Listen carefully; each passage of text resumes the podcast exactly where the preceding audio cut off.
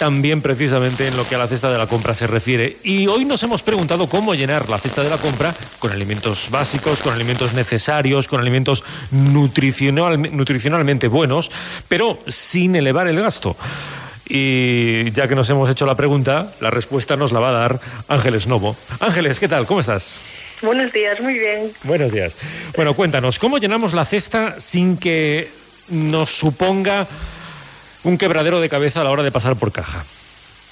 Mira, eh, lo primero es eh, tener claro qué tiene que incluir una alimentación saludable porque a veces pensamos que para que sea saludable y que sea equilibrada tenemos que incluir muchísimos alimentos diferentes, eh, que hay que incluir mucho eh, pescado azul fresco o frutos secos o aguacate o productos ecológicos y no, podemos comer bien y hacerlo de una manera mucho más sencilla.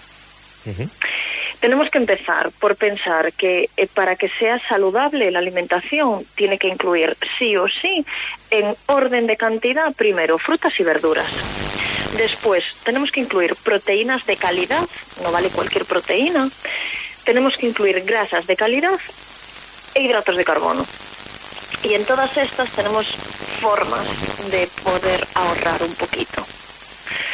Por ejemplo, con las frutas y con las verduras, si en lugar de comprarlos en grandes supermercados nos vamos a tiendas más pequeñitas, a fruterías de barrio, suele ser bastante más barato.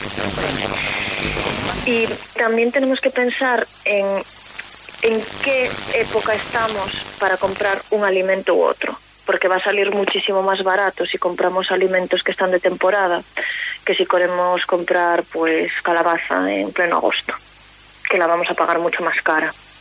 Entonces, por ejemplo, ahora en el mes de junio, eh, pues es una buena época para comprar calabacín, para, eh, para comprar judías, lechuga, tomate, zanahoria, albaricoque, plátano, nísperos. Y aunque seamos más repetitivos tomando esas verduras, si buscamos unas maneras de cocinarlas diferentes, no nos vamos a aburrir y nos va a salir un poquito más barato que si intentamos comprar naranjas ahora en mm. verano. Claro, eh, en el supermercado las tenemos también durante todo el año, pero ni saben igual ni, ni cuestan lo mismo en enero que en julio, ¿verdad? Efectivamente, entonces es, es algo a tener muy en cuenta. Y después también eh, quizás en la parte en la que más podemos ahorrar, porque es en la que más dinero gastamos, pero no necesariamente la más cara, es en la proteína. No, porque al final pensamos en proteína y pensamos en, comer carne, eh, pensamos en comer pescado, y sí, pero también tenemos otras proteínas que podemos incluir más veces a la semana y que nos van a salir más baratas. Y además, rebajando, por ejemplo, la cantidad de carne, no solo ahorramos, sino que también eh, haremos que nuestra alimentación sea un poquito más sana. Mira, por ejemplo, la proteína por excelencia es el huevo.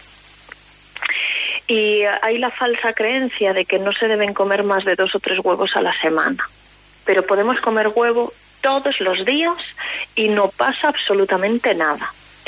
El colesterol que hay presente en la yema del huevo no eleva el colesterol sanguíneo, porque es un colesterol que no es asimilable por nuestro organismo. Entonces, podríamos tomar huevos todos los días y estar comiendo saludable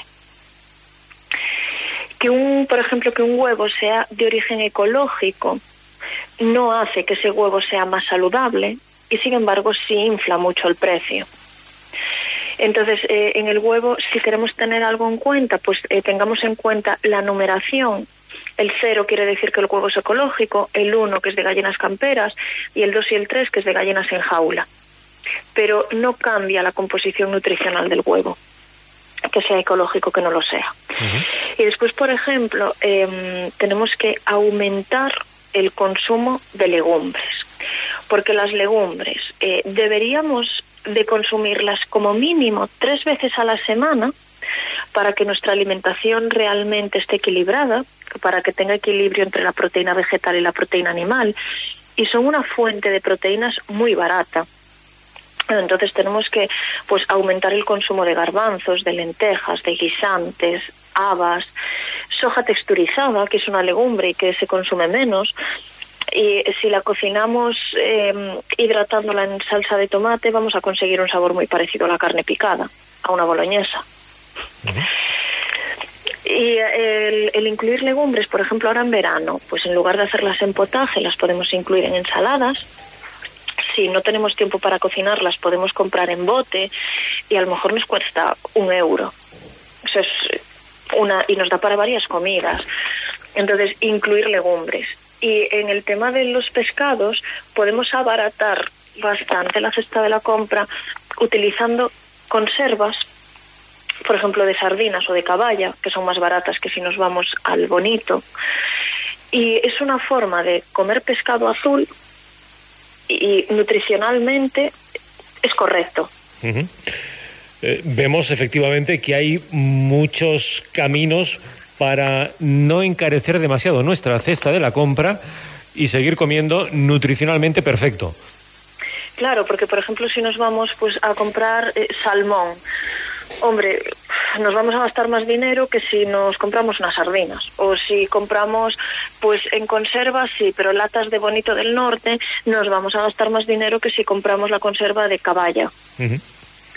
Eh, y después también pues eh, tener en cuenta que tampoco, imagínate que mmm, no queremos comer tanto pescado azul. Bueno, pues tenemos otros medios de conseguir ese omega 3. Por ejemplo, si nos acostumbramos a incluir en nuestra alimentación semillas de chía, una bolsa de semillas de chía dura meses. Y si tomamos una o dos cucharaditas diarias, vamos a estar incluyendo omega 3 ya en nuestra alimentación.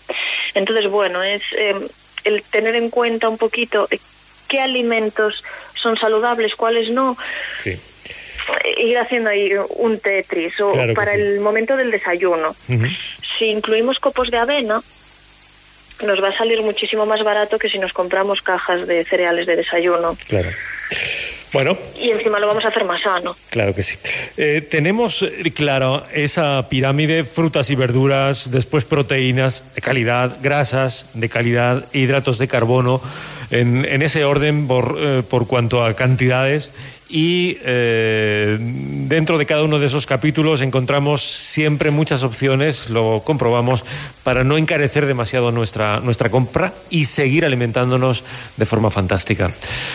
Seguiremos hablando de esto, seguro. Eh, Ángeles, muchísimas gracias. A vosotros. Adiós, Hasta el jueves. Adiós.